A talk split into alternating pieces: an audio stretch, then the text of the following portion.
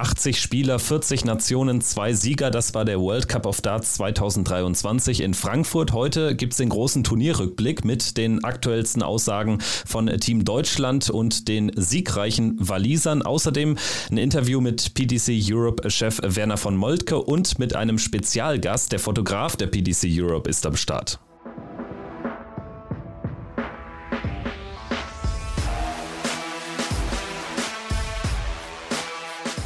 Hier ist Checkout, der Darts Podcast mit Kevin Schulte und Christian Rüdiger. Hallo und herzlich willkommen. Checkout, der Darts Podcast powered bei Sport 1 mit einer neuen Folge. Es ist wie angekündigt die große Abschlussfolge zum World Cup of Darts in Frankfurt am Main. In der Eissporthalle fand die Team-Weltmeisterschaft statt. Es waren extrem spannende vier Tage, ereignisreiche vier Tage am Main. Und ich äh, denke mal, ihr habt die drei Sonderfolgen hoffentlich schon gehört. Darin gibt es alles, was an den ersten drei Turniertagen passiert ist. Auch nochmal zum Nachhören, wer da doch noch nicht so weit äh, gekommen ist. Ansonsten, wer nochmal in die Turniergeschichte reinhören will, der schaut bei Patreon vorbei. Da gibt es auch eine Sonderfolge exklusiv. Mein Name ist Kevin Schulte, wie immer. Ich führe heute zusammen mit Jonas Hunold durch die Sendung. Jonas ist nicht nur Fan von Borussia Mönchengladbach, was ihn schon mal grundweg sympathisch macht, sondern auch als Fotograf für die PDC Europe im Einsatz. Ich grüße dich. Hi Kevin, vielen Dank für die Einladung. Ich freue mich da zu sein. Deine Bilder tauchen in, in Medien auf, unter anderem auch ähm, als Podcast-Vorschaubilder, hier zum Beispiel bei, bei Spotify oder so. Seit wann fotografierst du denn Darts und ganz konkret auch für die PDC Europe? Also Darts fotografiere ich jetzt seit 2019. Da war tatsächlich einfach ja wie eine Stellenausschreibung ausgeschrieben, dass die PDC Europe einen neuen Fotografen gesucht hat. Ähm, das war damals noch ein Team aus drei Fotografen, als ich angefangen habe. Und dann habe ich erstmal ähm, ja, so ein Probeturnier in Sindelfingen damals gehabt, um zu gucken, ob das passt mit der Zusammenarbeit, ob die Qualität der Bilder dann auch entsprechend ist. Genau, und dann ähm, ja, sollte eigentlich für 2020 sollte es richtig losgehen. Dann kam halt, was nun mal kam. Deshalb gab es dann 2020 nur äh, die European Darts Championship in Dortmund, die ich fotografiert habe. Und dann habe ich in den vergangenen zwei Jahren ähm, hauptsächlich die, die Galas, also quasi diese ja, Showturniere von der PDC ähm, fotografiert und ja, seit diesem Jahr bin ich ähm, der Stand jetzt einzige Tourfotograf von der PDC Europe. Das heißt, du bist also bei den European Tour Events am Start, dann aber auch natürlich jetzt bei der European Championship, nehme ich mal an, im Herbst und jetzt auch beim, beim World Cup dabei gewesen. Das heißt natürlich auch, so gerade in dieser vollgepackten ersten Jahreshälfte ist das dann auch extrem viel Leben aus dem Koffer, nehme ich an. Auf jeden Fall. Also für mich ist es im Vergleich zu einem Großteil des Teams bei der PDC Europe noch einigermaßen entspannt, weil ich zumindest zwischendurch mal noch nach Hause komme, ähm, weil ich ja im Prinzip nur für die Turniere da sein muss. Aber wir sind schon alle, alle viel on the road und touren durch Europa, ja. Wenn du diese Stellenausschreibung 2019 gesehen hast, dann nehme ich an, dass du dich auch vorher schon irgendwie mit Darts beschäftigt hast. Warst du auch selbst Fan? Bist es vielleicht immer noch? Oder wie steht es um deine Darts-Leidenschaft? Ein Riesenfan. Also ähm, ich habe mit, ich glaube, so 10, 11 Jahren angefangen zu spielen, just for fun. Ähm, tatsächlich damals im Türkei-Urlaub. Das hat sich dann immer ausgeweitet. Dann kamen die ersten Turniere, ähm, dann auch immer mehr im Fernsehen zugeguckt. Dann irgendwann war ich mal in Düsseldorf ähm, im Maritim Hotel damals noch äh, als Gast quasi und habe mir das, das Spektakel da angeguckt.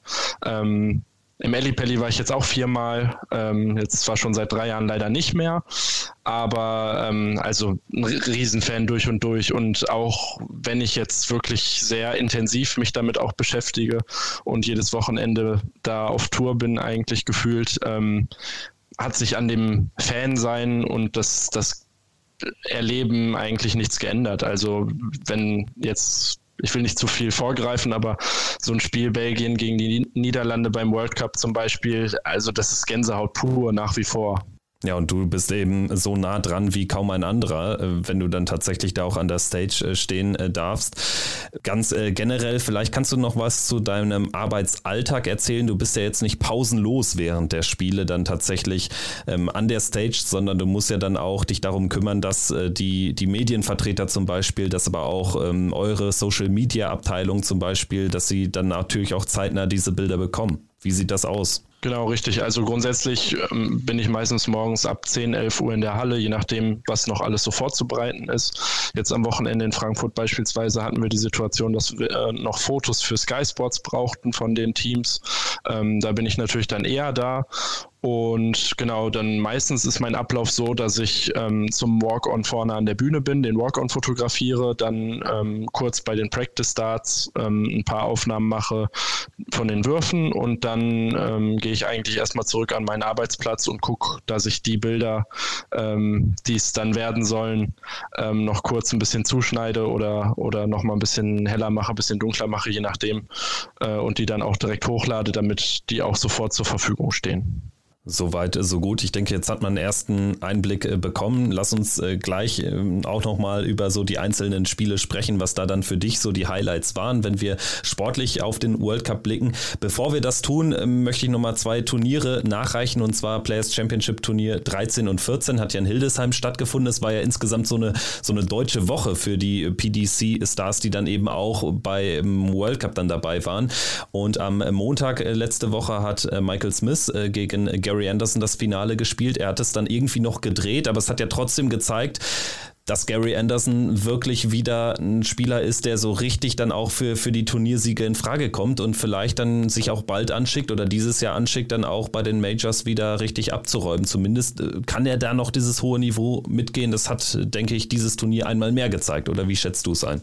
Gary Anderson ist meiner Meinung nach immer noch einer von den Kandidaten, die man immer auf dem Zettel haben muss. Ähm, hat man ja jetzt auch gesehen äh, im Team mit, mit Peter Wright. Ähm, und der, ja, Gary hat einfach eine Leichtigkeit in seinem Wurf. Das, äh, also viel schöner kann man, glaube ich, nicht, nicht werfen, als Gary das tut.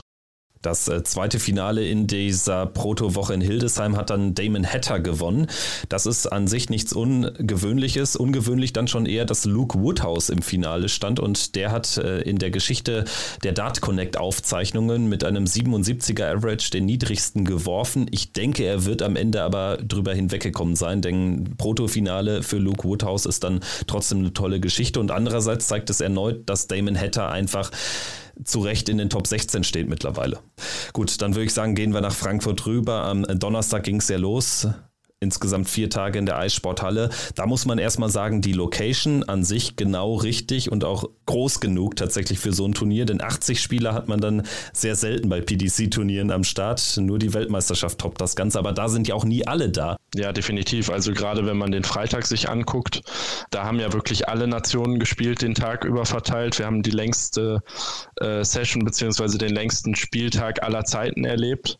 Und gut, jetzt haben die Top 4 Gesetzten noch gefehlt, aber da braucht man einfach auch hinter der Bühne die notwendigen ähm, ja, Ressourcen, sage ich mal, und den, den Platz einfach, sonst funktioniert das nicht. Interessant fand ich auch, das äh, ist mir aufgefallen die gesamten Tage über, dass auch viele Spieler der kleineren Nationen dann da geblieben sind und dann auch in der Halle nochmal reingeschaut haben. Zum Beispiel hat es ja Massimo Dante mir auch äh, gegenüber am Donnerstagabend schon gesagt. Also er wird jetzt äh, sich natürlich dieses Turnier weiterhin geben, auch ähm, dann am, am Freitag, nachdem sie ausgeschieden sind, um einfach die Luft der Champions zu atmen. Ich fand dieses äh, Zitat sensationell und zu Massimo Dante kommen wir später später natürlich auch nochmal. Ich würde sagen, jetzt haben wir aber sicherlich dann erstmal alles gesagt in den letzten Folgen zu den ersten drei Tagen und können sportlich direkt mit dem Finaltag beginnen. Es war ja dann ein Tag, wo bis auf die Niederländer die drei topgesetzten Teams dann auch noch dabei waren und wo wir dann vor allen Dingen diesen deutschen Erfolg gegen England am Nachmittag gesehen haben. Aber lass uns zunächst über die ersten drei Spiele kurz sprechen. Wales schlägt die Schweden mit 8-5. Belgien gewinnt dann 8-7 gegen Australien und die Schotten gewinnen 8-0 gegen Frankreich. Da sticht natürlich dieser zweite Decider-Sieg in Folge für die Belgier ganz deutlich hervor. Ja, absolut. Also habe ich ja vorhin schon mal einmal kurz angerissen. Ähm, das Spiel, also meiner Meinung nach war das das, das oder eins der Spiele des Turniers und ähm, ja, man hat gesehen, da will sich keiner irgendwie was schenken. Beide Teams wollten unbedingt den Sieg und ja, dann hat es tatsächlich bis zum Decider ge gedauert. Und also für mich persönlich sind das immer noch nach wie vor Gänsehautmomente, wenn, wenn solche Spiele da auf der Bühne performt werden. Interessant war ja da dann dieses Malheur mit der Punkteanzeige. Also da ist ja dann die totale Konfusion entstanden, ausgerechnet im letzten Leck. Aber die Kollegen auf der Bühne haben nie einen Fehler gemacht. Also da ist ja alles ähm, richtig gelaufen. Dementsprechend haben die beteiligten Spieler dürften ja gar nichts davon mitbekommen haben. Eigentlich nicht, nee. Also klar, der ein oder andere Spieler orientiert sich vielleicht auch mal ein bisschen mehr an diesen, an diesen großen LED-Anzeigen, die oben rechts und oben links an der Bühne hängen. Aber im Grunde genommen, am Ende des Tages zählt das, was auf dem, auf dem Schreiberboard steht. Und ähm, das ist das, was, was zählt und das, was der Caller dann am Ende äh, auch ansagt. Und dementsprechend, also ich hatte nicht das Gefühl, dass einer der Spieler irgendwie verwirrt war oder nicht nicht damit ähm, ja, einig war, was da jetzt Rest ist. Ansonsten eben diese zwei angesprochenen Favoritensiege von Wales und Schottland. Äh, sprechen wir aber da vielleicht mal ganz kurz über die unterlegenen Teams, denn die haben beide ein wirklich famoses Turnier gespielt. Frankreich verliert zwar 8-0 gegen die Schotten, hat aber in der Vorrunde Nordirland besiegt. Danach an Südafrika auch vorbeigekommen. Das ist natürlich eine gute Auslosung für Frankreich gewesen. Insgesamt muss ich sagen, Thibaut Tricol und Jacques Labre natürlich eines dieser Teams. Da gibt es gar nicht so viele von, gerade bei den Teams, die in der Vorrunde schon ran müssen, wo wirklich beide Spieler so auf einem identischen Niveau sind. Und das äh, zeichnet sie dann natürlich auch aus. Und deswegen muss ich sagen, ich bin gespannt auf deine Meinung, für mich die größere Überraschung war sogar noch Schweden. Also denen habe ich ein Viertelfinale wirklich nicht zugetraut. Ja, also ich fand die Franzosen, um damit jetzt nochmal kurz zu starten, ähm, haben einfach als Team einen super Eindruck gemacht. Die haben, kamen beide miteinander super klar, die haben sich unterstützt, die haben sich für, für den anderen gefreut, aber auch äh, versucht, sich gegenseitig zu pushen.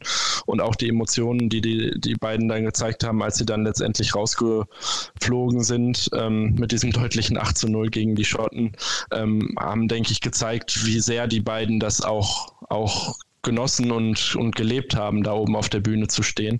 Und dann, gut, ich sag mal, gegen ja, im, am Endeffekt vier Weltmeistertitel, die da auf der Bühne standen, dann rauszugehen, ist sicherlich keine Schande. Ähm, aber die Schweden auf jeden Fall auch. Also für mich eine gleichwertige Überraschung, aber ähm, ja, habe ich jetzt auch so nicht mitgerechnet, sage ich auch ehrlich.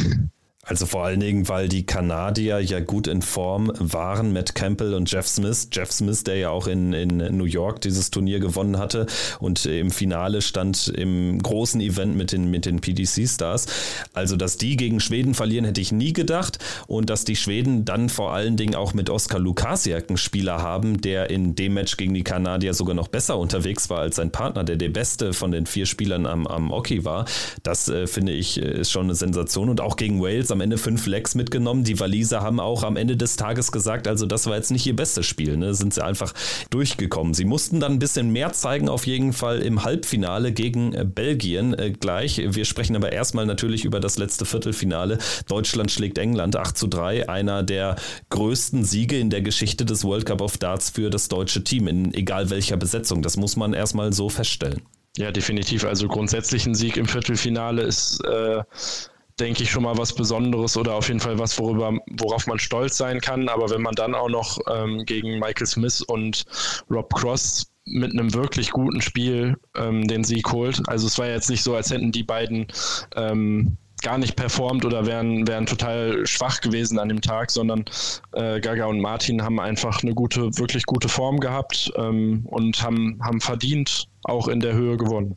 Und äh, Finishes zwischen 60 und 100 Punkten habe ich mir noch notiert. Die haben da den Ausschlag gegeben. Also da waren Gaga und Martin wirklich kompromisslos unterwegs und haben dann dieses Spiel auch in der Höhe verdient gewonnen. Also sie haben da auch anfangs sogar ein bisschen was liegen gelassen. Also die Engländer konnten fast nur reagieren und das ist äh, dann tatsächlich schon ein starkes Stück, wenngleich ich schon, ja, verhalten optimistisch gewesen bin. Also England überzeugt mich in der Besetzung einfach nicht. Michael Smith hatte am Samstagabend auch gesagt auf meine Frage hin, ja, ob er denn wirklich Lust auf dieses Turnier hat, eigentlich nicht. Und dementsprechend musst du dann sagen, ja klar, sind das zwei Weltmeister, aber das bessere Team hat an diesem Wochenende Deutschland gestellt jetzt, wenn man Michael Smith kennt und seine, seine Spielweise auch kennt, der hat halt ein, hat einfach einen Rhythmus. Meiner Meinung nach auch mit seinem Wurfstil einer der rhythmischsten Spieler ähm, auf dem ganzen PDC-Circuit. Und dass das dann nicht unbedingt für ihn optimal ist, wenn man da gefühlte fünf Minuten wartet, bis man das nächste Mal wieder äh, an der Reihe ist, das ja, er, erklärt sich vermutlich auch ein Stück weit von selbst. Dann kommen wir jetzt auf die Halbfinals zu sprechen. Es war das erneut enge Duell mit Beteiligung der Belgier, die wirklich äh, alle Lecks mitgenommen haben, bis auf das Auftaktspiel gegen äh, Finnland beim 4 zu 0. Ansonsten dann immer in den Decider gegangen und das trägt dich ja erfahrungsgemäß dann vielleicht mal relativ weit, aber nie bis zum Titel, weil du brauchst zwischendurch wahrscheinlich auch mal ein Spiel zum richtig entspannen. Und das hat sich auch hier mal wieder gezeigt. Sie haben sich nochmal rangerobbt gegen die Waliser, haben nochmal ausgleichen können können, sind nochmal zurückgekommen über einen Break und dann im Decider war es allerdings Johnny Clayton, der die 100 Punkte wegcheckt in zwei Darts, als wäre es nichts.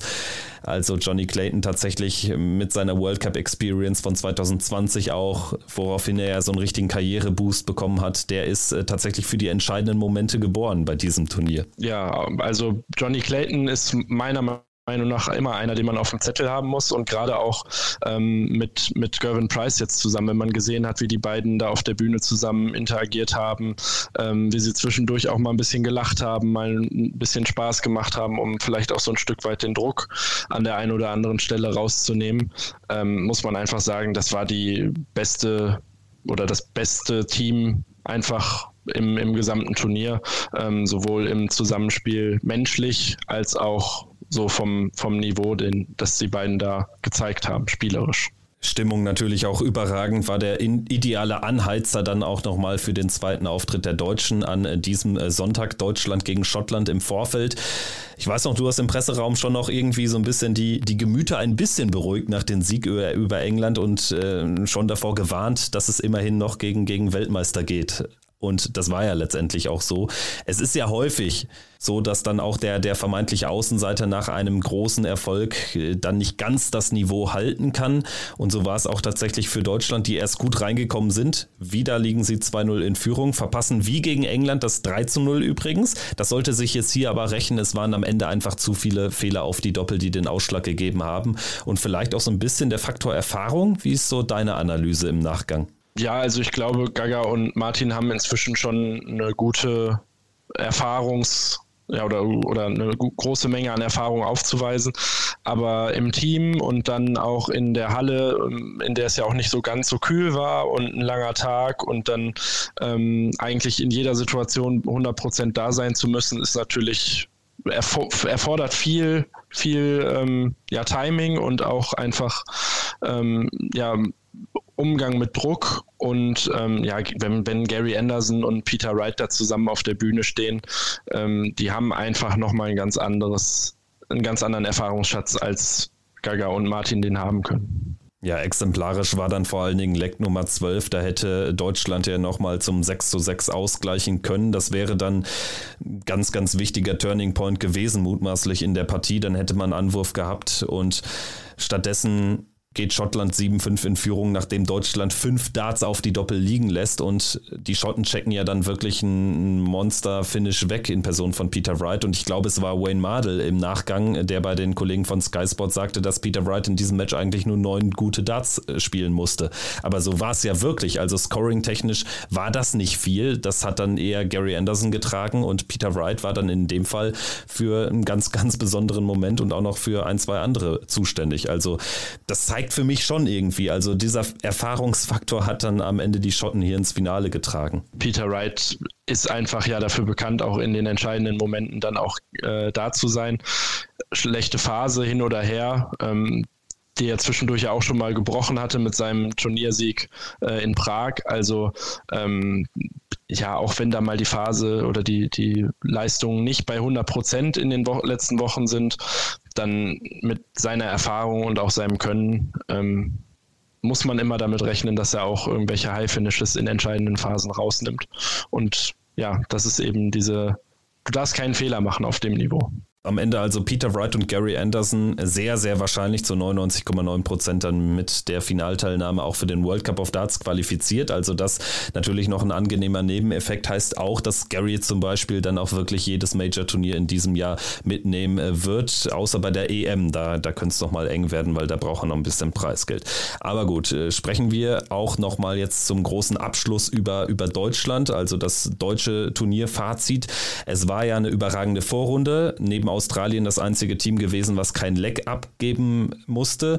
Dann dieser Auftritt gegen Polen, das war die erste richtige Hürde. Da hat dann die, die Halle auch zum ersten Mal so richtig gekocht am Samstagabend und dann der Sonntag mit dem Spiel gegen England und dann am Ende dieser bitteren, sicherlich vermeidbaren Niederlage gegen Schottland trotzdem guter Tag. Kann man den Jungs ja nicht, nicht äh, ausreden. Ist ja klar, dass sie trotzdem äh, enttäuscht sind, weil gefühlt war dann doch noch mehr drin. Wenn du an einem Nachmittag gegen England gewinnst, auch in dieser Höhe und dann am Abend knapp gegen Schottland verlierst und vielleicht oder sogar die Chance hattest, da auch ähm, zu gewinnen, auch wenn es jetzt dann doch drei Lecks Unterschied am Ende waren, ähm, dann bist du natürlich enttäuscht und ja, Halbfinal aus hin oder her.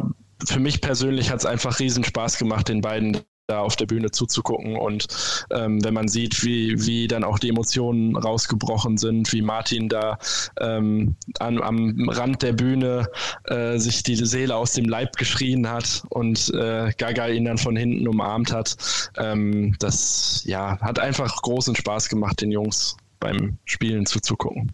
Ja, und durchaus emotional wurde es dann auch nochmal auf der Pressekonferenz nach der Halbfinalniederlage. Da hören wir jetzt nochmal in ein paar Statements rein. Man muss aber natürlich auch vorneweg sagen, es ist nicht selbstverständlich, dass man überhaupt Verlierer zum Interview bekommt bei der PDC. Für die Deutschen wird das aber eigentlich in der Regel möglich gemacht. Das war ja auch im Rahmen der Weltmeisterschaft im Ellipelli so. Also wir hören jetzt in die Töne rein und dann sind wir gleich wieder da. Martin Schindler nach dem Sieg gegen England über die Atmosphäre in der Eissporthalle in Frankfurt. Also ich sage mir ehrlicherweise, ich kann schon verstehen, dass die Fans für uns sind, weil wir sind gerade gegen eine Nation wie England die Underdogs. Gegen Michael Smith als Weltmeister, gegen Rob Cross, was der alles auch schon gewonnen hat, auch als ehemaliger Weltmeister.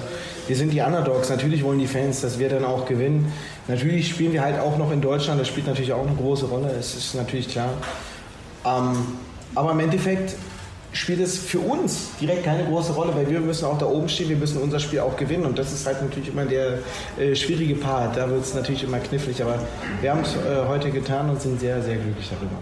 Martin Schindler über die Gefühlslage nach der bitteren Niederlage im Halbfinale gegen Schottland. Also ich bin ehrlich, äh, glücklich sind wir natürlich nicht, weil äh, ich glaube für uns einfach auch mehr drin war. Ähm, äh, wir beide haben äh, Chancen vergeben. Ähm, Natürlich auf Doppel primär, aber auch äh, scoringweise. Aber ja, äh, so ist es halt. Äh, ich glaube, äh, gerade Schottland hat hinten raus ein sehr gutes Timing teilweise. Und ähm, so ist es dann halt. So funktioniert das. Dann die Frage, werden Martin und Gabriel im Nachhinein dann doch positiv auf dieses Turnier zurückblicken können? Ja, natürlich. Also ich glaube, das wäre äh, eine falsche Herangehensweise, jetzt nicht auf dieses Turnier positiv zurückzublicken, weil äh, wir haben unter anderem England geschlagen, die hier mit äh, Michael Smith, dem Weltmeister, auch groß ehemalige Weltmeister, angetreten sind. Jetzt haben wir gegen Schottland verloren, wo man jetzt darüber diskutieren kann. Peter Wright vielleicht nicht so in Form, weil Premier League und alles nicht so lief, aber Peter Wright, Gary sind immer noch äh, zwei super begnadete Spieler, zwei mega erfahrene Spieler und äh, ich würde mal sagen, genau gegen diese Erfahrung haben wir heute verloren. War das Turnier aus deutscher Sicht ein weiterer Schritt in Richtung absoluter Weltspitze?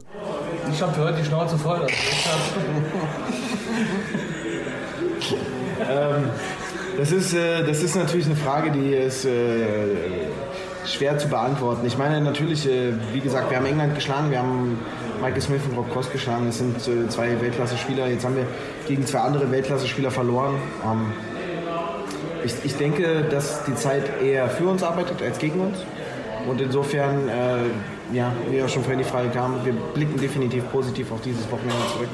Und zuletzt gab es dann noch die Frage, ob es nicht schade sei, dass in so einer Finalsession mit Deutschland im Halbfinale nicht alle Tickets verkauft wurden. Also ehrlicherweise mitbekommen habe ich das jetzt nicht oder ich glaube, wir haben das auch nicht mitbekommen. Äh, wir stehen da auf der Bühne und gucken auf die Triple 20 und äh, die Doppel 16 und die Doppel 20 und mehr und nicht. Also äh, für uns geht es da oben um das Spiel. Wir gucken jetzt nicht, wo ist jetzt hier noch ein Platz frei und wo nicht. Äh, natürlich ist es immer schade bei so einem tollen Turnier, dass vielleicht nicht alle Tickets verkauft werden, aber das Angebot nach Darts ist natürlich auch groß und äh, die letzten drei Tage war auch World Cup. Also ähm, ich, natürlich ist es schade jetzt, wo wir auch äh, im Halbfinale standen, aber ich meine, mein Gott, man kann da jetzt nicht böse auf die Fans sein oder so. Soweit also Team Deutschland nach dem zweiten Halbfinaleinzug in der Geschichte des World Cups. Martin Schindler war ja zum ersten Mal jetzt im Halbfinale eines PTC Major Turniers. Das erste Finale aus deutscher Dartsicht, das muss leider noch ein bisschen auf sich warten. Das äh, bleibt dann am Ende natürlich auch jetzt äh, erstmal so, dass es äh, dann eben leider der Nebeneffekt dieser Niederlage gegen Schottland. Ein weiterer Nebeneffekt dieser deutschen Niederlage war meiner Ansicht nach, dass danach so ein bisschen der Stecker gezogen war. Also es war bedingt sicherlich auch dadurch, dass das Finale so eindeutig war, war dann irgendwie das Turnier, so dieser Dartsrausch der vier Tage, dann relativ abrupt beendet. Das Finale lief dann so mehr oder weniger nebenbei wenn man sich den Verlauf des Finals anguckt, dann war ja relativ früh auch abzusehen, wie das vermutlich laufen würde und ähm, dass das jetzt nicht unbedingt ein knappes 10 zu 9 wahrscheinlich wird, wenn da nicht plötzlich noch was ganz Verrücktes äh, passiert.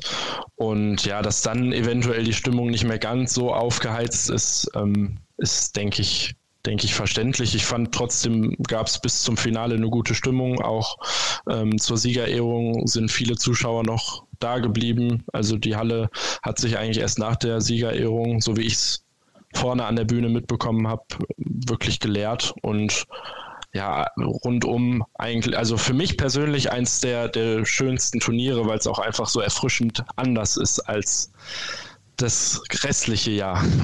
Ja, muss ich auch sagen. Genau das ist es. Das, was Michael Smith dann irgendwie an dem Turnier stört, das begeistert mich an diesem Turnier. Es ist dann eben etwas anderes. Die eine Woche im Jahr oder die vier Tage im Jahr, wo Doppel gespielt wird.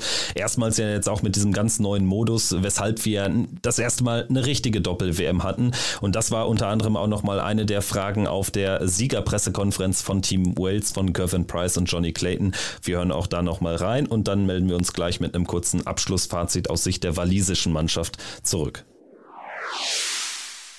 Johnny Clayton und Gervin Price, sie kommentieren ihren Sieg natürlich auf die ganz eigene Art und Weise. I tell you one thing, hopefully I get the world this year and you can have it So, yeah. Certainly I didn't want to win the World Cup. He's in the Grand Slam, it kicks him on, he's going to win the World, he's going to win the match play, Grand Prix. I hope I'm like, right. no. no, but honestly, we, we're here to win, we're, we're a good, good team, good partner, but there's a downside as well. Like, it gives him a G up. Well, like I said, he's into the Grand Slam. Peter, Gary, both into the Grand Slam. So, yeah, he deserves it. We, we all deserve it. So, as long as the best players in the tournament, it keeps us all on our guard. On top hat Johnny Clayton durch den Sieg jetzt auch einen Platz im Grand Slam of Darts in diesem Jahr sicher. Yeah, definitely. It is for everybody. Everybody who represents the country. You know, you get to the final, you get a chance of being in the Grand Slam. Winning it, I know I'm in, so I got a smile on my face now and I'm looking forward to that. Das neue Format hier beim World Cup hält Gavin Price anders als zum Beispiel Michael Smith für gut und richtig. Warum sollte man Einzel spielen bei einem Doppelturnier, fragt er rhetorisch. Yeah, I, I think it's a great idea. I think it's been called for for the last couple years. I mean, it's a doubles tournament, so why you should play singles, I don't know. I think the crowd here this week and maybe on TV as well, I think it's been it's come across really well. So I just think whoever wins it should have it in their country. But I think they, the PDC are tight. But maybe in a couple of years, if we win it again, this tournament can come to Wales. Dann habe ich äh, Price noch angesprochen auf das Halbfinale gegen äh, Belgien, ob das denn so das tatsächliche Finale rückblickend gewesen sei. Das hat er verneint, aber man habe es sich einfach unnötig schwer gemacht gegen Halbrechts und äh, Dimitri Vandenberg. Even though it was an 8-7 win, we probably should have won a little bit more comfortable. I missed a couple of shots out. Obviously, Johnny three darts at a double. You know, those little moments or winning matches, and I thought at the end we were probably going to lose it. But the turnout, fair play. Johnny's got a got a good pay. Yeah, So- no, no, fair play. He loves number six. He's something. Uh, but no, honestly, uh, I, I, we should have won that game a little bit easier. But it was probably our final in the end. Dann habe ich Price gefragt, ob er bewusst Johnny Clayton den Matchstart geben wollte zum Sieg. Er hat darauf diplomatisch geantwortet, dass es Johnny auf jeden Fall verdient hat, dass er den Matchstart bekommen konnte. I said that to him after after I missed double 18. It was only deserved that Johnny took it out. You know, he, he played absolutely brilliant all the way through the final. And don't get me wrong, I played well in patches, but it was deserved. It was his moment, and I wanted to lift the trophy. He, he played fantastic. Say that first bit again.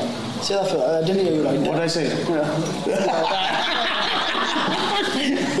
No, he's all right. He's not bad. Clayton selbst hat das Publikum noch gelobt. Die Waliser waren aber froh, das haben sie zugegeben, dass sie nicht gegen Deutschland spielen mussten im Endspiel. I think it was fantastic. As you know, you know the crowd were brilliant. Every time we play in Germany, you know, there's, there's always a great crowd. They love their darts and they're behind everybody. Do you know? Um, I wouldn't have liked to play against the Germans, I have to be honest, because, No, no, you know, we, we, we were happy to play Scotland because Yeah, we didn't want the crowd to get involved. And I think it would have, but fair play to Germany, they played a fantastic all tournament.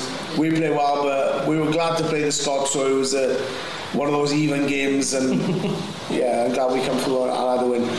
And we, we actually won it behind closed doors, and then I went on to win the Worlds behind closed doors. yeah. So there's a pattern. Jetzt wollen die beiden eine Ära prägen beim World Cup of Darts. I think we can. If we, you know, I think we're going to be a team for for a fair few years. So um, Johnny's getting a bit old, but I so as long as he can last, we'll be alright. Nah, but generally, I, I think we could. I think we could.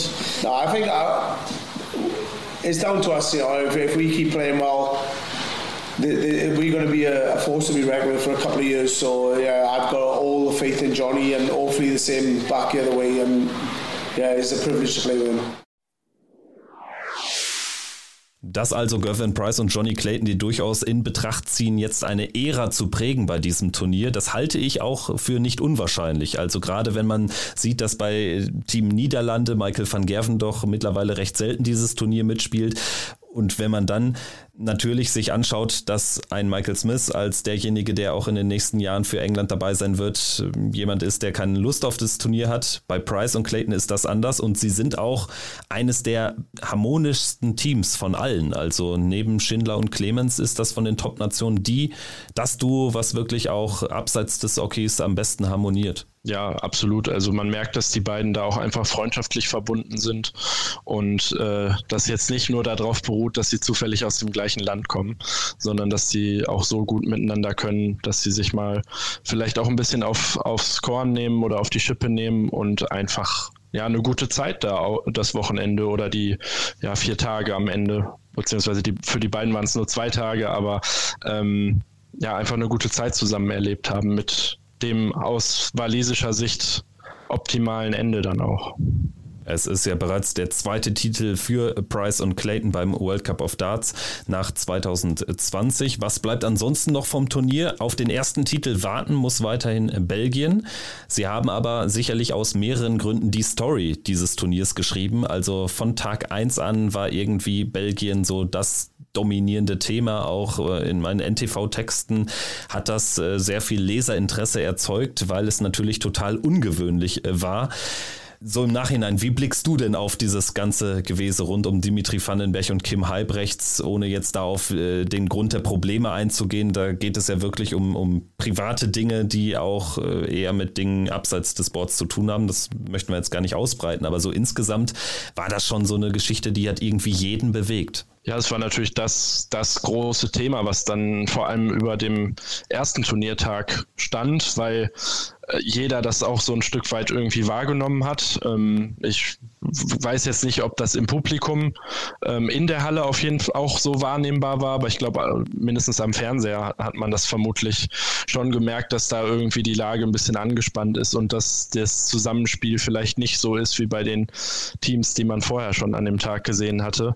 Ähm, das war natürlich einfach das dominierende Thema. Alle haben darüber gesprochen und waren neugierig, wie es da jetzt weitergeht dann über die nächsten Tage hinweg. Und das fand ich tatsächlich bemerkenswert, weil äh, die Spiele, die danach noch stattgefunden haben äh, von Belgien, die waren ja dann komplett anders. Also gefühlt ist man so von null Interaktion zu, ja nicht 100, aber 95 dann wieder hochgegangen. Und das finde ich im Nachgang wirklich ja fast schon spektakulär. Also das kann ich, kann ich mir irgendwie nicht richtig erklären, zeigt für mich aber auch, dass diese Probleme irgendwie zu kitten sind. Es sind natürlich beides Charaktere, die, glaube ich, von Grund auf verschieden sind und da vielleicht das ein oder andere Mal auch schon in der Vergangenheit aneinander gerasselt sind. Kim Halbrechts ist ja auch, ich sag mal, ein Charakter, der es nie so richtig verkraftet hat, nicht mehr die belgische Nummer eins zu sein. Ja, die beiden kennen sich, glaube ich, oder die kennen sich schon extrem lange und ähm, Demi hat ja auch in der Vergangenheit oft betont, dass es äh, ist wie sein Bruder äh, oder Kim ist wie sein Bruder und Ronny vielleicht aufgrund des Alters wie eine Fa zweite Vaterfigur.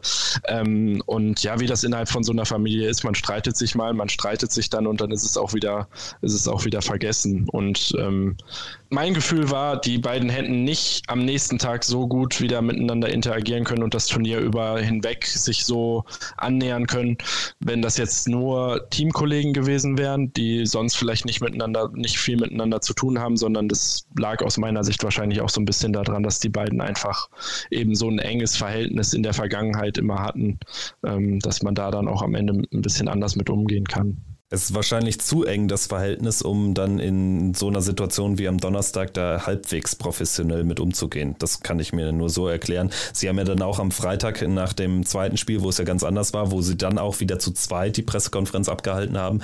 Da hat ja auch Kim sowas gesagt, das äh, hatte ich ja hier auch im Ton, nach dem Motto, ähm, wir waren zwei große Egos, aber der World Cup of Darts ist viel wichtiger, viel größer und jetzt äh, wollen wir uns professionell verhalten und ich denke, das ist auch die richtige Entscheidung gewesen, denn äh, wie man gehört gehört hat, ist das Ganze in Belgien ja nicht gut angekommen. Das wäre in Deutschland auch nicht anders gewesen, weil es geht dann einfach ums, ums Land, um es mal so zu formulieren, und nicht um den Einzelspieler Dimitri oder Kim. Ja, das haben die beiden dann ja auch in jedem Interview betont, sei es bei Sky Sports, sei es ähm, auch bei, bei dir letztendlich. Und ähm, ja, wie, wie Dimi dann auch vor allem gesagt hat, also die hatten das Gefühl, dass sie, wenn sie jetzt sich möglichst wenig ähm, oder wirklich möglichst wenig miteinander interagieren, dass sie damit irgendwie Professionalität zeigen und haben dann aber auch festgestellt, dass das vielleicht nicht der 100% richtige Weg war und ähm, haben sich ja dann noch rechtzeitig auch zusammengesetzt und miteinander gesprochen. Am Ende trotzdem dann nicht der ganz große Coup bei rumgekommen, immerhin Halbfinale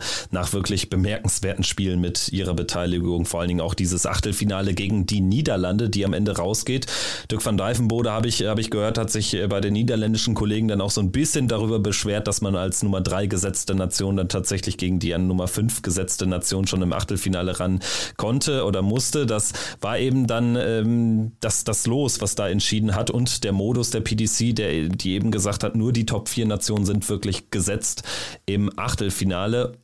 Für uns Zuschauer, Fans, Fotografen, Berichterstatter, wie auch immer, war das aber natürlich dann eine gute Sache, denn dieses Achtelfinale, Niederlande gegen Belgien, für mich am Ende, das ist für mich das, das Spiel des Turniers und auch eins der besten, was es in diesem Jahr fast gab, muss ich sagen. Durch diese, durch so viel Testosteron da auf der Bühne.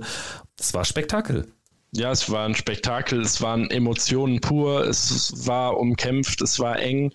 Ähm, zwischendurch ist die Halle komplett steil gegangen und man hat sein eigenes Wort nicht mehr verstanden. In anderen Situationen hatte man aber das Gefühl, man könnte eine Stecknadel fallen hören. Ähm, also das, das sind einfach die Spiele, die einem dann auch langfristig in Erinnerung bleiben. Und ich sag mal jetzt gerade, wenn man dann vier Spieler auf der Bühne hat, wovon drei wirklich von ihren Emotionen auch ein Stück weit leben, ähm, ist das natürlich nochmal eine ganz andere Nummer, als wenn da einer gegen einen spielt. Ne? Und das, das ist einfach so auch diese Besonderheit eben des, des World Cups und ähm, macht es aus meiner Sicht auch so attraktiv, sich diesen World Cup dann auch anzuschauen.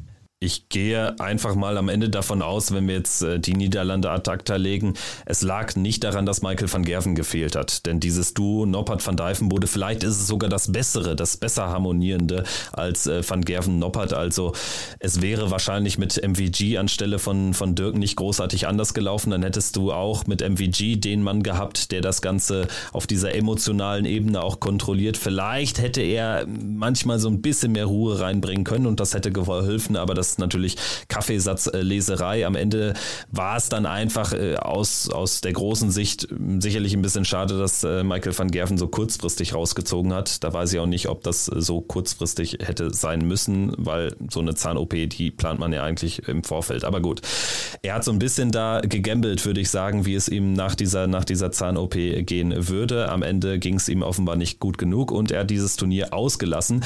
Insgesamt im Achtelfinale waren zwölf Teams aus Europa. Das ist natürlich immer so ein, so ein Problem, was einfach ähm, noch nicht ähm, komplett irgendwie aufgelöst werden könnte, dass Darts äh, sich dann noch globaler aufstellt. Aber der World Cup of Darts arbeitet ja daran oder damit wird ja daran gearbeitet, weil das fällt schon noch auf. Ne? Das, das, das ist ja krasser als bei einer Fußball-Weltmeisterschaft unter den letzten 16.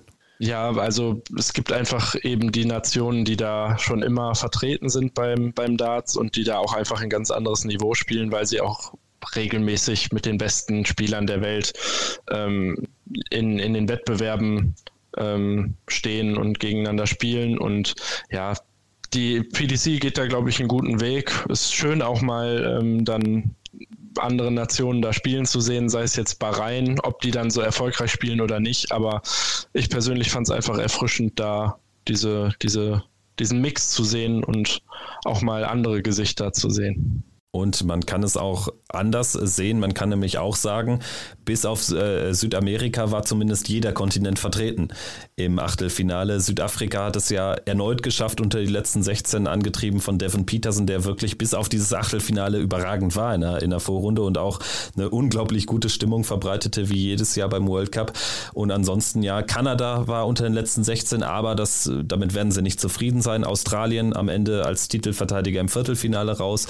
Und äh, wen haben wir noch? Die Philippinen, genau, mit einem tollen Turnier, das müssen wir auch erwähnen. Also die Fall. haben super gespielt. Perez und Illigan eh auch so ein Top-Duo einfach. Ja, definitiv. Ähm, die beiden haben von ihrer Art und Weise sich auf der Bühne nicht viel getan, war so mein Eindruck. Ähm, die waren beide zwischendurch mal emotional, aber dann auch wieder ein Stück weit ruhiger und haben versucht, sich auf das Spiel zu fokussieren. Die haben es, glaube ich, auch einfach genossen, da vor dieser Kulisse zu spielen, ähm, wurden zwischendurch auch äh, lautstark angefeuert ähm, und sind jetzt ja auch beide keine, die so null Erfahrung haben. Ähm, das hat man auch ein Stück weit gemerkt im Vergleich mit vielleicht der ein oder anderen Nation, die da ähm, ja quasi mit Neulingen letztendlich auf der Bühne stand. Ja, Christian Perez ja irgendwie auch noch eine Art Neuling als, als äh, Spieler auf der Profitour. Er hatte ja im Januar die Tourkarte gewonnen. Danach, bedingt durch Angst vor Heimweh letztendlich, dann aber auch vor äh, begründet durch, durch Visa-Probleme, hatte er einfach kein Turnier spielen wollen, Schrägstrich spielen können bis dann Hildesheim kam. Da stand er dann beim ersten Turnier direkt gegen Rob Cross auf der Platte, schlägt ihn und kommt ins Viertelfinale, hat da ja schon sein Potenzial jetzt aber mehr aber äh, als unter Beweis gestellt. Und ich habe natürlich dann auch die Möglichkeit im Interview dazu genutzt, um ihn mal nach äh, seinen Ambitionen jetzt auf der Tour zu fragen. Und da hören wir jetzt auch noch mal in den Ton rein. It's really hard to, to, to settle down in UK and you have your family back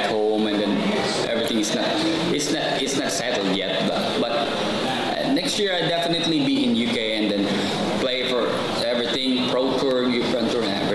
Also Christian Perez, um das abschließend zu sagen, das wäre schon eine Bereicherung, wenn wir den spätestens ab dem nächsten Jahr immer auf der Tour sehen, vielleicht dann auch mal bei European Tour Events. Also A, weil er nochmal natürlich auch als, als asiatischer Spieler da nochmal einfach ein ganz anderes Element reinbringt und weil er einfach auch ein guter, ein guter Typ ist. Ja, also er hat sich ja alleine schon dadurch verdient, dass er die Tourcard eben erspielt hat. Ähm, damit hat er seine Berechtigung auf der Tour zu sein und auch, ähm, ja, wie er sich auf der Bühne gegeben hat und wie er, wie er gespielt hat, wie er performt hat, ähm, hat einfach Spaß gemacht und macht auch Lust auf mehr. Also ja, hoffentlich sind da alle Eventualitäten jetzt so weit beseitigt, dass wir ihn dann auch jetzt häufiger zu sehen bekommen dann würde ich sagen, schauen wir auf ein paar Teams, die nicht ganz so sehr überzeugt haben. Dazu zählen sicherlich die zwei anderen deutschsprachigen Nationen, Österreich und die Schweiz. Fangen wir mit den Schweizern an. Die waren ja als 16. gesetztes Team ins Turnier gerutscht, waren sicherlich überrascht, so wie wir auch, äh, von der Stärke der Schweden. Aber dass sie gegen die Italiener verlieren im ersten Spiel, das war dann schon direkt ein dickes Ding im ersten Match des World Cup of Darts 2023. Und daran hatte Massimo Dante einen großen Anteil der Italiener, über den wir auch gleich noch sprechen, aber vielleicht deine Einschätzung zu Stefan Belmonte und Marcel Walten, zwei Spieler, die wir auch schon auf der Tour gesehen haben, die können eigentlich mehr. Ja, also äh, wirklich kommuniziert und gesprochen habe ich in der Vergangenheit nur mit Stefan Belmont. Das ist ein super freundlicher, lieber Mensch und der lebt auch dafür, der genießt auch jedes einzelne Spiel da auf der Bühne. Ja, sicherlich oder vielleicht, ich weiß es nicht, man ist jetzt wieder nur Vermutung und Mutmaßerei, aber mit einem etwas längeren Format, also nicht nur First to Four, hätte das vielleicht auch nochmal wieder anders ausgehen können für die Schweizer. Aber dieser, dieses, ja, dieses Format, ich brauche nur vier Lecks zu gewinnen, ist einfach brutal. Und wenn du dann nicht 100 Prozent da bist, dann bist du halt auch schneller raus, als du gucken kannst. Ähm, ja, und das ist jetzt den Schweizern dann so widerfahren. Und die Brutalität dieses kurzen Formats, die haben auch die Österreicher zu spüren bekommen. Die verlieren überraschend im ersten Match gegen Dänemark mit 2 zu 4. Benjamin Reus hat da das Match äh, seines Lebens gespielt und hat Wladimir Andersen, wir hatten ihn hier vor zwei, drei Tagen im Podcast gehört, hat ihn da äh, tatsächlich mit durchgezogen und dieses Match fast im Alleingang gewonnen gegen Menzo Suljovic und Roby John Rodriguez.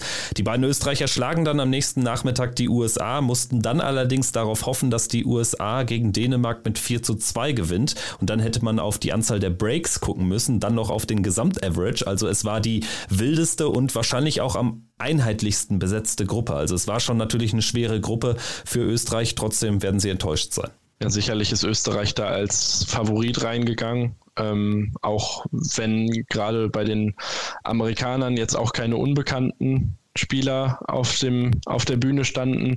Ähm, ja, aber das wird die beiden auf jeden Fall enttäuscht haben und äh, ich glaube aber, dass wir nächstes Jahr dann auch wieder, wieder mehr von den beiden sehen können. Also äh, wird die beiden jetzt nicht aus der Bahn kriegen.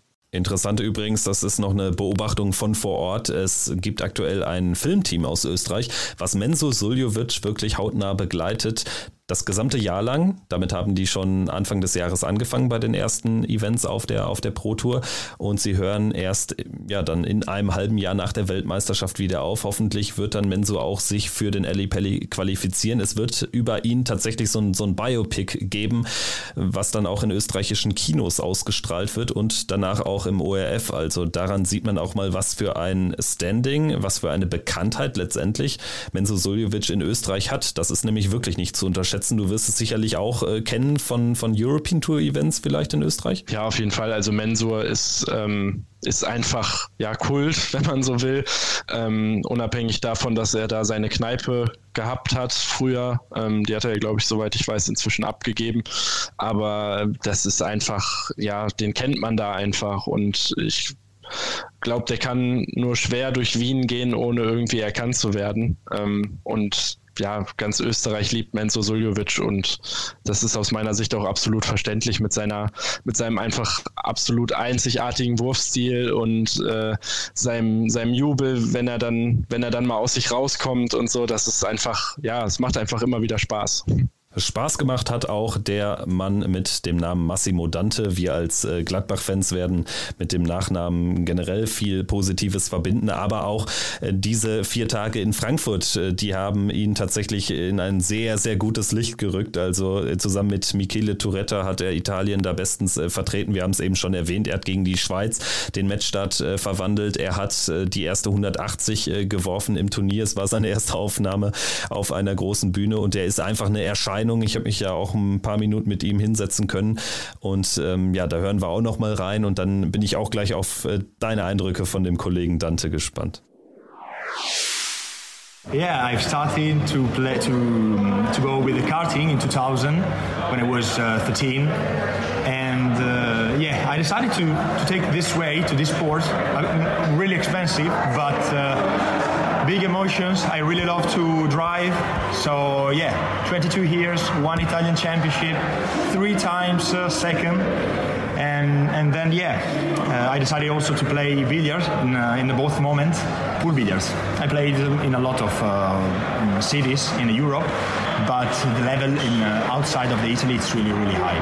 And uh, but yeah, I decided also to switch again 2018 to darts a lot of friends that play, a lot of uh, good people. So I decided to take this way to play darts. And uh, in the last uh, two years, I won Italian championship in a single, uh, Italian championship in a double, Italian champion in a team. And I worked really hard this year to to take this moment to, to be a dream, to change for a dream. And yeah, I won. The, I finished second in the quali practice, in the quali um, uh, qualifying tournament. Yeah, qualifying tournaments. And yeah, this is a dream. Yeah, yeah, yeah. I started 2018 with the soft tips. I decided to. Sorry, they're doing a nine dots, I think. Oh, they missed. But yeah, I started uh, with the soft tips. I take for the first time the steel tips last uh, last year in, in January, January, February, I think. I played all season with my friends. I feel good, and I decided to improve for this year with a lot of tournaments. I went to the World Championship qualifying in uh, Austria. I finished in the top 16, I think. And, and then I decided to work hard because I thought, Mamo, you could do it. You can become something special in, for your nation, you know. I worked really hard and we got it today, the first win. So it means a lot for me and really for all my Italian players. When I mm, drove for the karting, uh, I decided I love the helmets, and I said, "Mama, why you don't paint the helmets?" And I started 2012 with my company, Mat 56. I started to paint helmets uh, for some karting hel- karting drivers. And uh, 2014, I met Alex, like uh, a karting driver, nothing special even. But when he switched to the Formula 3, Formula 4, I don't remember exactly, he told me, Mamo, do you want to work with me again in a Formula? And I say, why not? I haven't any dri- any Formula drivers, so it was a really good dream for me because I was young, I was 21. And uh, I said, yeah, okay. And, we, we, and I continued to paint helmets, helmets, helmets. I painted a helmet also for uh, Charles Leclerc 2017. Really? Yeah, when he won the uh, GP2 categories.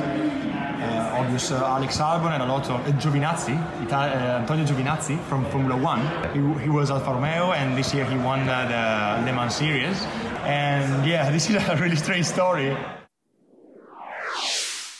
Ja, soweit also Massimo Dante, Kartsport, Poolbillard, jetzt Darts. Also es ist ja ein Sport, der sehr reichhaltig ist an, an verrückten Typen, aber er ist dann nochmal einer, der ganz weit vorne steht. ja, das kann man auf jeden Fall so sagen. Also sein Auftreten auf der Bühne, ich habe nicht einmal das Gefühl gehabt, dass er irgendwie aufgeregt wäre. Ähm, er machte irgendwie für mich den Eindruck, als wenn er einfach dahin gehört. Ähm, ich habe nachher auch noch kurz mit ihm im, im Hotel gesprochen und er sagte ja, dass er auf jeden Fall wieder zurückkehren will und dass er jetzt auch alles geben möchte, um da ähm, vielleicht auch dauerhaft und häufiger ähm, auf der Tour zu sehen zu sein letztendlich und ähm, ja, einfach wirklich ein, ein super lustiger Typ, der auch, glaube ich, dem Publikum Riesenfreude gemacht hat. Nach dem ersten Auftritt haben wir schon ähm, ja, in, in der nächsten Session dann, äh, am nächsten Tag haben wir schon äh, Zuschauer gesehen, die dann plötzlich solche Bärte aufgeklebt hatten, ähm, wie, wie Massimo Dante ihn eben trägt und einfach ein schillernder Charakter, der gerade auch mit seiner mit seiner sonstigen beruflichen Vergangenheit oder auch noch Gegenwart ähm, sicherlich heraussticht und einfach wieder zeigt, was Darts einfach auch ausmacht. Also der kommt aus dem Nichts quasi und äh, ist jetzt nicht wie beim Fußball gerade 17 und auf dem Sprung zu den Profis, sondern mm, der ist ja auch schon ein paar Jahr, Jahre älter als 17, aber hat trotzdem jetzt einfach noch die Möglichkeit, ähm, da vielleicht auch Fuß zu fassen. Und äh, ich glaube, seine erste Fanbase, auch wenn ihn vielleicht vorher noch nicht nicht so viele kannten, zumindest nicht, wenn es um, um Darts ging, äh, hat er sicherlich am Wochenende sowohl in der Halle als auch vom, vor den Fernsehgeräten dann auch schon gewonnen. Bestmöglich zusammengefasst würde ich sagen. Es äh, gab allerdings ja auch noch ein paar andere schillernde, durchaus schillernde Persönlichkeiten, die wir zuvor noch nicht so häufig im TV gesehen haben. Dazu zählen natürlich auch die, die Starter der Debütanten. Wir hatten ja vier Nationen zum ersten Mal überhaupt dabei.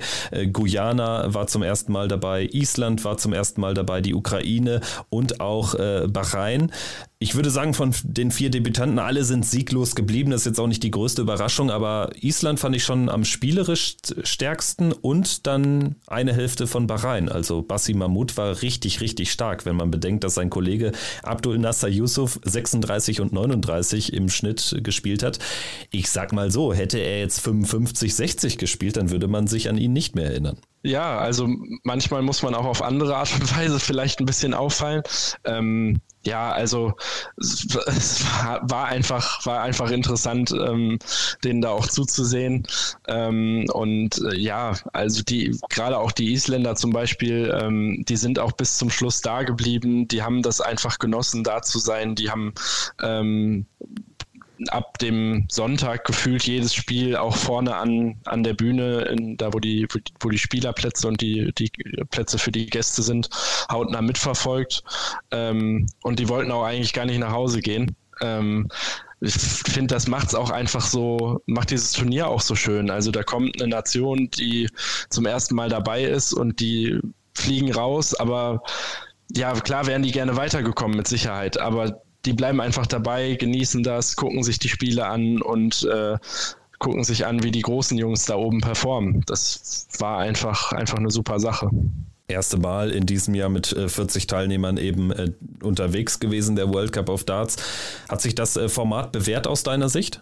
Also wenn man die Interviews von den Spielern nachher hört und wir vielleicht mal Michael Smith ein bisschen ausklammern, dann ist das Turnier bei den Spielern super angekommen. Ich habe das Gefühl gehabt, die Zuschauer in der Halle hatten eine riesige Freude daran, ähm, vier Spieler auf der Bühne zu sehen. Und gerade wenn das dann auch noch so ja, epische Spiele waren wie, wie Belgien gegen Holland, wo dann auch einfach wirklich es gab keine Zeit zum Verschnaufen. Also es war ja wirklich nur Action auf der Bühne. Ähm, ich glaube, dass das auf jeden Fall das Format ähm, bereichert hat. Und ich kann mir schlecht vorstellen, dass man nächstes Jahr nicht wieder in diesem Format spielt. Ähm, einfach weil es was Besonderes ist und die Spieler auch große Freude dran hatten. Davon gehe ich auch aus. Also es gibt sicherlich keinen Weg mehr zurück auf 32 Teilnehmer oder so. Also die 40, die werden stehen. Nun wird aber natürlich seit dieser Ankündigung auf 40 Teilnehmer äh, direkt eigentlich schon darüber gesprochen, ob man vielleicht irgendwann auf 48 gehen kann. Das sehe ich so ein bisschen zwiegespalten. Also A, glaube ich nicht, dass man das jetzt nach einem Jahr schon unbedingt durchdrücken sollte. Grundsätzlich halte ich es aber natürlich auch nicht für verkehrt. Es gibt ja schon noch ein paar Märkte und Länder, Griechenland, die wir jahrelang immer dabei gehabt haben. Wir haben die Mongolei, die mit sehr vielen Spielern tatsächlich dann mitunter auf der Asian Tour vertreten ist, also wo es zumindest eine nennenswerte Darts-Community gibt.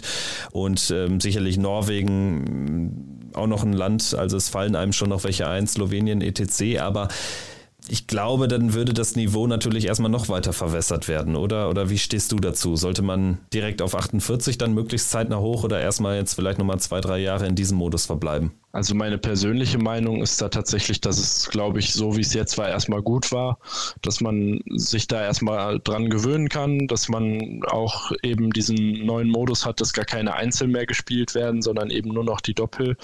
Ähm, und ich sag mal, größer werden geht ja natürlich immer. Ähm, aber das ist auch das, was so ein bisschen die PDC Europe ausgemacht hat, wenn man sich die, die Vergangenheit anguckt. Ähm, das ist alles Step by Step gegangen und nicht überhastet, wenn man mal überlegt, wie es angefangen hat 2006 mit dem Meet the Power Event und was sich daraus jetzt heute entwickelt hat. Klar ist der World Cup am Ende ein PDC Major Turnier und kein PDC Europe Turnier. Ähm, aber ich glaube, da Stück für Stück zu wachsen, wäre sicherlich die richtige Herangehensweise.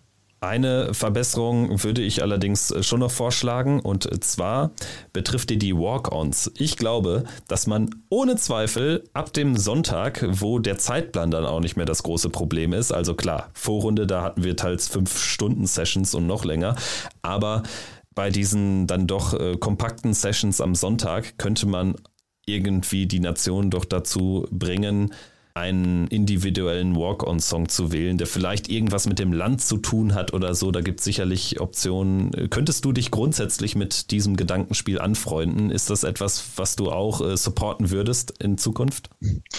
Ja, also ab dem Halbfinale wurde es ja so gemacht. Da gab es die äh, Walk-ons für die Teams und ähm, ich glaube auch, dass das zeitlich passen könnte, auch schon in, den, in der Viertelfinalsession am, am Nachmittag. Ähm, war jetzt halt für alle neu. Ne? Man wusste nicht, wie lange geht auch so ein, so ein Viertelfinale da und ähm, welches Niveau wird da vielleicht auch gespielt. Ähm, dementsprechend vielleicht, ich weiß es nicht, vielleicht deshalb eben diese nicht individuellen Walk-ons, aber ähm, ich glaube, so gerade für die, für die Stimmung in der Halle ist ein Walk-on schon immer eine schöne Sache.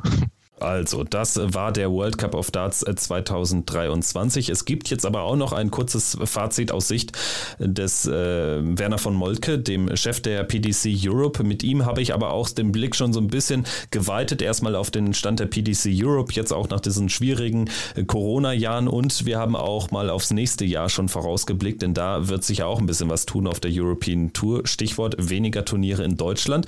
Und das wird jetzt der nächste Programmpunkt sozusagen in der heutigen Sendung. Viel viel Spaß mit dem Interview und wir melden uns dann gleich nochmal zurück. Ich sitze jetzt hier gerade mit Werner von Molke, dem Chef der PDC Europe. Das Viertelfinale ist gespielt beim World Cup of Darts. Also wir müssen ganz transparent sein. Wir wissen noch nicht, wie es ausgegangen ist. Aber kann man schon mal vorab so, so einen Fazitstand jetzt ziehen? Ja, also ich glaube, dieser World Cup of Darts ist, ist jetzt schon ein Riesenerfolg. Ich denke, dass das neue Format, äh, das neue mal, spielerische Ansatz, äh, sich nur auf, auf Doppel zu konzentrieren, glaube ich, ist angekommen. Äh, hat sich, glaube ich, auch ja, wirklich gezeigt, dass es ein tolles Format ist, spannend und eben auch wirklich ein anderes Format als die, äh, als die bisherigen oder die Standardturniere. Und das ist auf jeden Fall schon mal festzuhalten. Ansonsten, ähm, ja, großartiger Sport. Ich meine, wir hatten irre Matches, Deutschland, Polen, äh, äh Belgien gegen die Niederlande, was, was crazy war. Äh, auch äh, heute Nachmittag äh, Belgien gegen Australien. Also irre Spiele und klar, Frankfurt als Standort, auch super, super Fans. Ähm, also ja, also jetzt schon kann man sagen, wir sind, wir sind sehr, sehr glücklich. Wie schätzt ihr das ein? Also Stichwort Stellenwert des World Cup of Darts. Also das ist ja ein ganz besonderes Turnier, was es so nur einmal im Jahr gibt. Also nehmt ihr das auch wahr, dass das tatsächlich auch ja, immer eine größere Rezeption bekommt dann tatsächlich? Ja, es ist eines der, der wichtigsten Turniere schlechthin. Es äh, ist immer schwierig zu sagen, es ist jetzt wichtiger als die World Matchplay oder der Grand Slam, aber es ist eines der Top-Turniere. Es ist eine Weltmeisterschaft. Äh, es hat bei den Spielern einen ganz hohen Stellenwert. Also äh, die spielen da wirklich für ihr Land und das ist nochmal so ein ganz anderer Ansporn und eine ganz andere Einstellung. Das merkt man mit, mit jedem, dem man hier spricht. Ja? Äh, also das ist wirklich äh, was ganz, ganz Besonderes. Wie sieht es aus? Äh, Stichwort Publikum, Zuschauerzahlen. Könnt ihr damit zufrieden sein? Ich meine, jetzt als Veranstalter ist es ja nicht immer ideal, wenn das Wetter so ist, wie es ist. Es ist Sommer und so, aber trotzdem Samstagabend, glaube ich, auch ein Sold-Out gehabt. Zuschauerzahlen sind gut. Generell Darts boomt, Darts wächst in Deutschland, aber auch in, in allen Ländern. Wir hatten in Graz noch nie so viele Zuschauer wie dieses Jahr in Belgien ausverkauft. Wir werden nächstes Jahr zwei Turniere in Belgien haben. Also es wächst überall in Ungarn, in Tschechien, äh, in der Schweiz werden wir nächstes Jahr sein. In Polen der Event war ruckzuck ausverkauft. Also es wächst in ganz Europa und das ist schön zu sehen. Das ist eine super Entwicklung. Und äh, ja, und hier in Frankfurt sind wir auch super, super zufrieden. Ich glaube, wir hatten noch nie einen restlos ausverkauften Abend in Frankfurt. In der vorherigen Geschichte, den hatten wir jetzt gestern Abend. Äh, und auch sonst sind die Zahlen insgesamt äh, immer über den Vorjahr gewesen ganz generell Frankfurt am Main als Standort, ähm, hat sich das bewährt jetzt über die Jahre? Es gab natürlich dann auch Corona-bedingt und so ein paar Wechsel. Ja, Corona-bedingt, das dürfen wir jetzt nicht ernst nehmen. Da musste man halt gucken, was überhaupt möglich ist und wo man überhaupt was veranstalten konnte.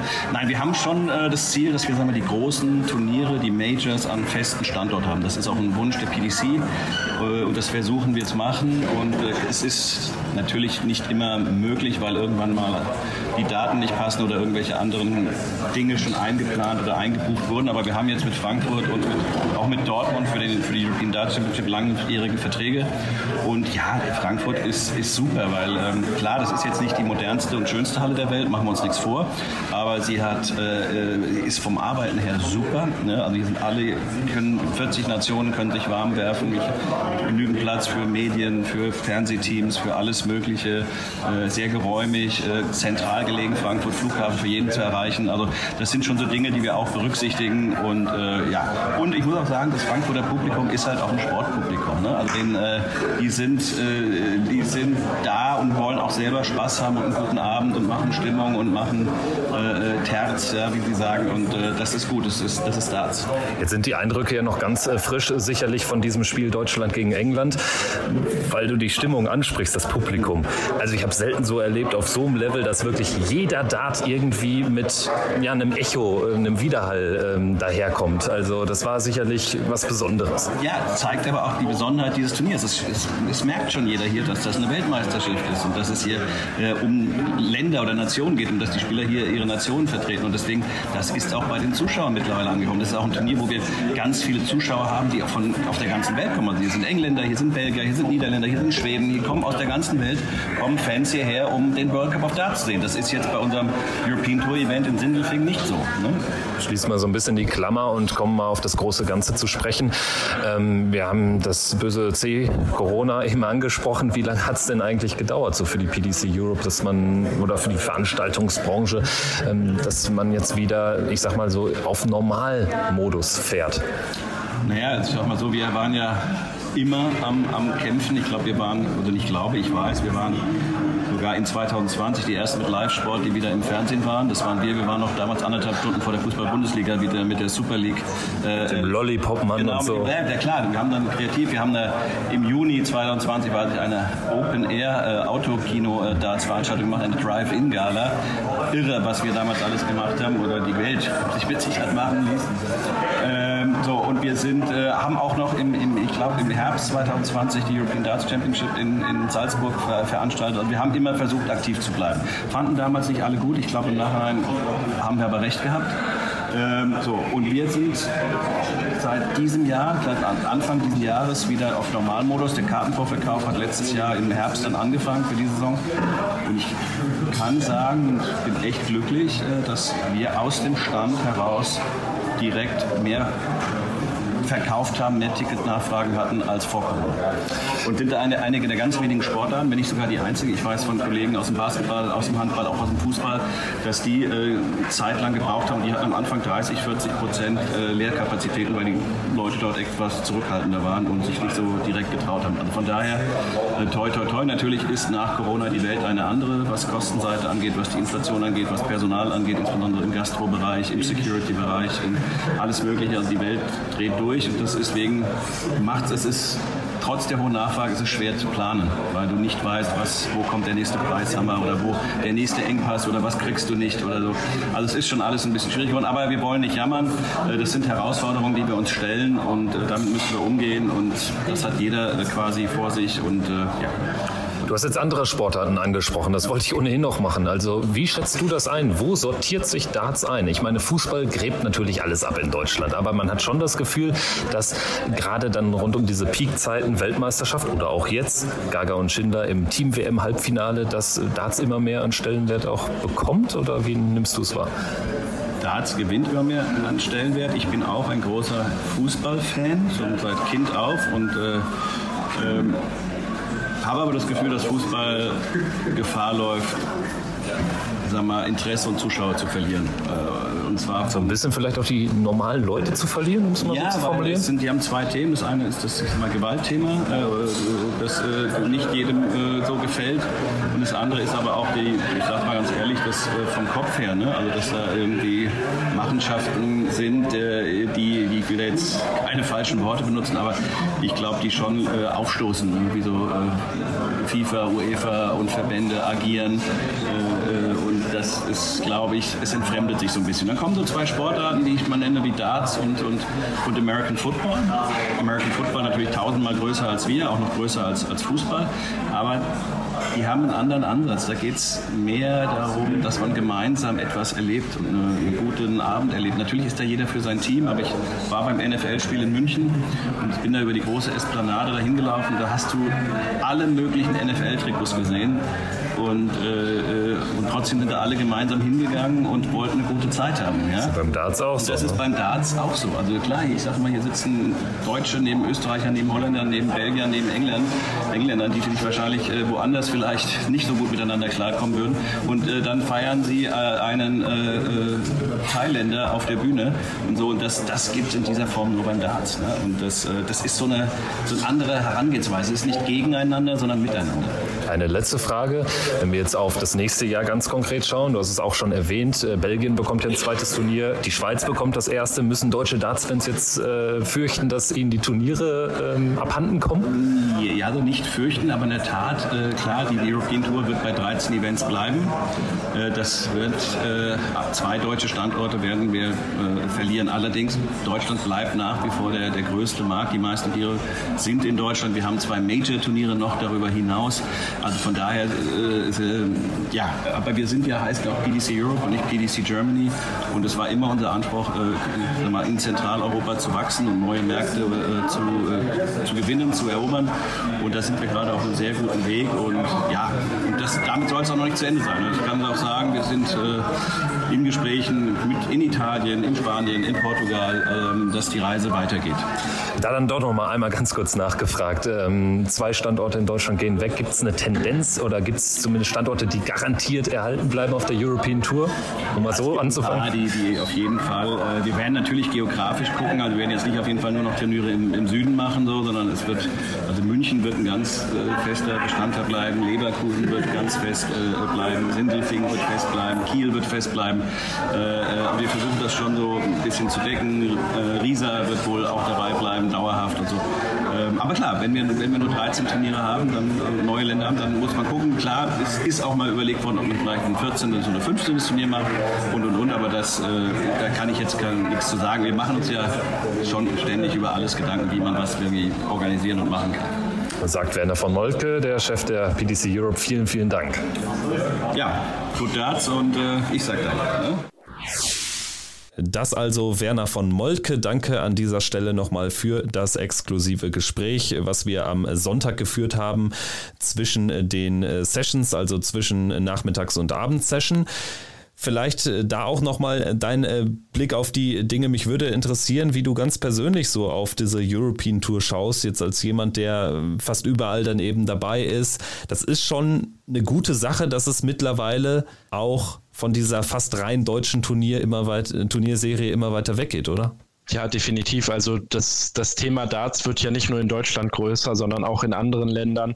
Ähm, wenn man sich alleine mal diesen äh, Ausschnitt anguckt, als äh, Massimo Dante da den Matchstart verwandelt hat, wie der, ähm, wie der italienische Moderator da komplett ausgerastet ist, zeigt ja sicherlich, wie emotional das Thema Darts auch in anderen Ländern ist. Und ähm, ja, es macht auch einfach Spaß, andere Länder dann dann zu sehen und da zu sehen, dass die Menschen eben auch die Hallen voll machen und auch in die Hallen kommen und das genießen, sich einen schönen Tag machen ähm, und einfach froh darüber sind, die, die Topstars und vielleicht eben auch ihre Host Nation Qualifier da auf der Bühne spielen zu sehen. Ähm, das macht einfach Spaß und das Thema wird immer größer. Ähm, und ja, also ich bin auf jeden Fall gespannt, wo da die Reise auch, auch in der Zukunft noch hingehen wird.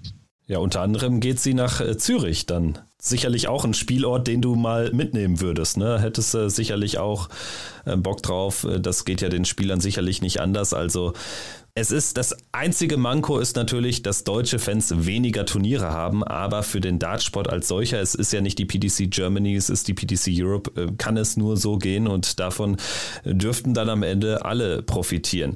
Gut, dann würde ich sagen, schauen wir jetzt noch ganz kurz auf das, was in dieser Woche noch ansteht. Es ist nicht viel. Es ist eine der wenigen Wochen, wo wirklich die PDC-Spieler komplett frei haben.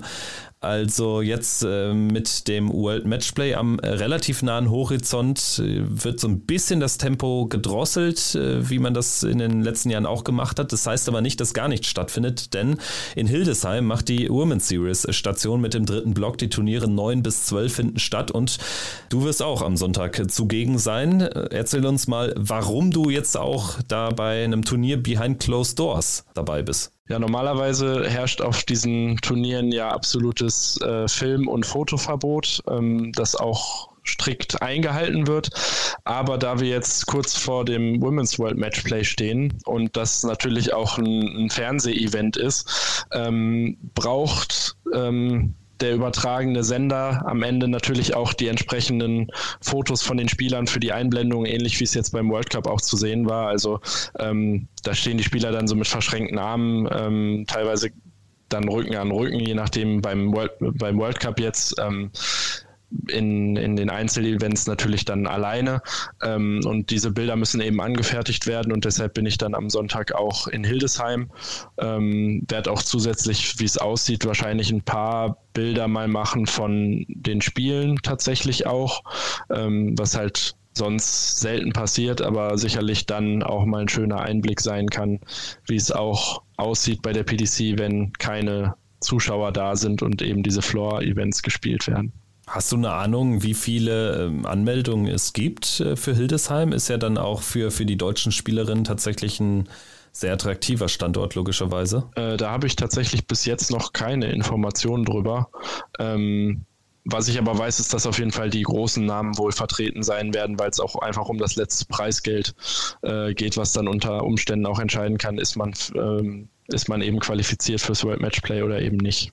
Genau, die Top 8 qualifizieren sich äh, für das World Matchplay der Frauen, was dann eben am Finalsonntag, dem, was ist es, 23. Juli äh, stattfinden wird. Bo Greaves, Mikuru Suzuki, Rian O'Sullivan, Robin Byrne, Fallon Sherrick, Lisa Ashton, Eileen de Graaf und Lorraine Winstanley sind aktuell die Top 8, aber gerade so die Plätze 7, 8, die sind noch äh, sehr, sehr umkämpft. Also da kann sich schon noch was tun. Ich bin sehr gespannt auf das nächste Wochenende und darüber werden wir dann natürlich hier im Podcast sicherlich dann in einer kompakteren Ausgabe auch kurz sprechen. Danke dir an dieser Stelle, Jonas. Falls du jetzt nicht noch irgendwas unbedingt loswerden möchtest, jetzt ist die Chance. Ansonsten danke ich dir und äh, freue mich auf das nächste Mal. Ja, danke dir für die Einladung. Hat mir Spaß gemacht und äh, ja, ich freue mich, wenn wir uns dann auch mal wiedersehen. Auf jeden Fall. Die Freude ist ganz meinerseits. Das war Checkout, der Darts Podcast powered bei Sport 1. Vielen Dank fürs Einschalten und bis zur nächsten Woche. Macht's gut. Ciao, ciao.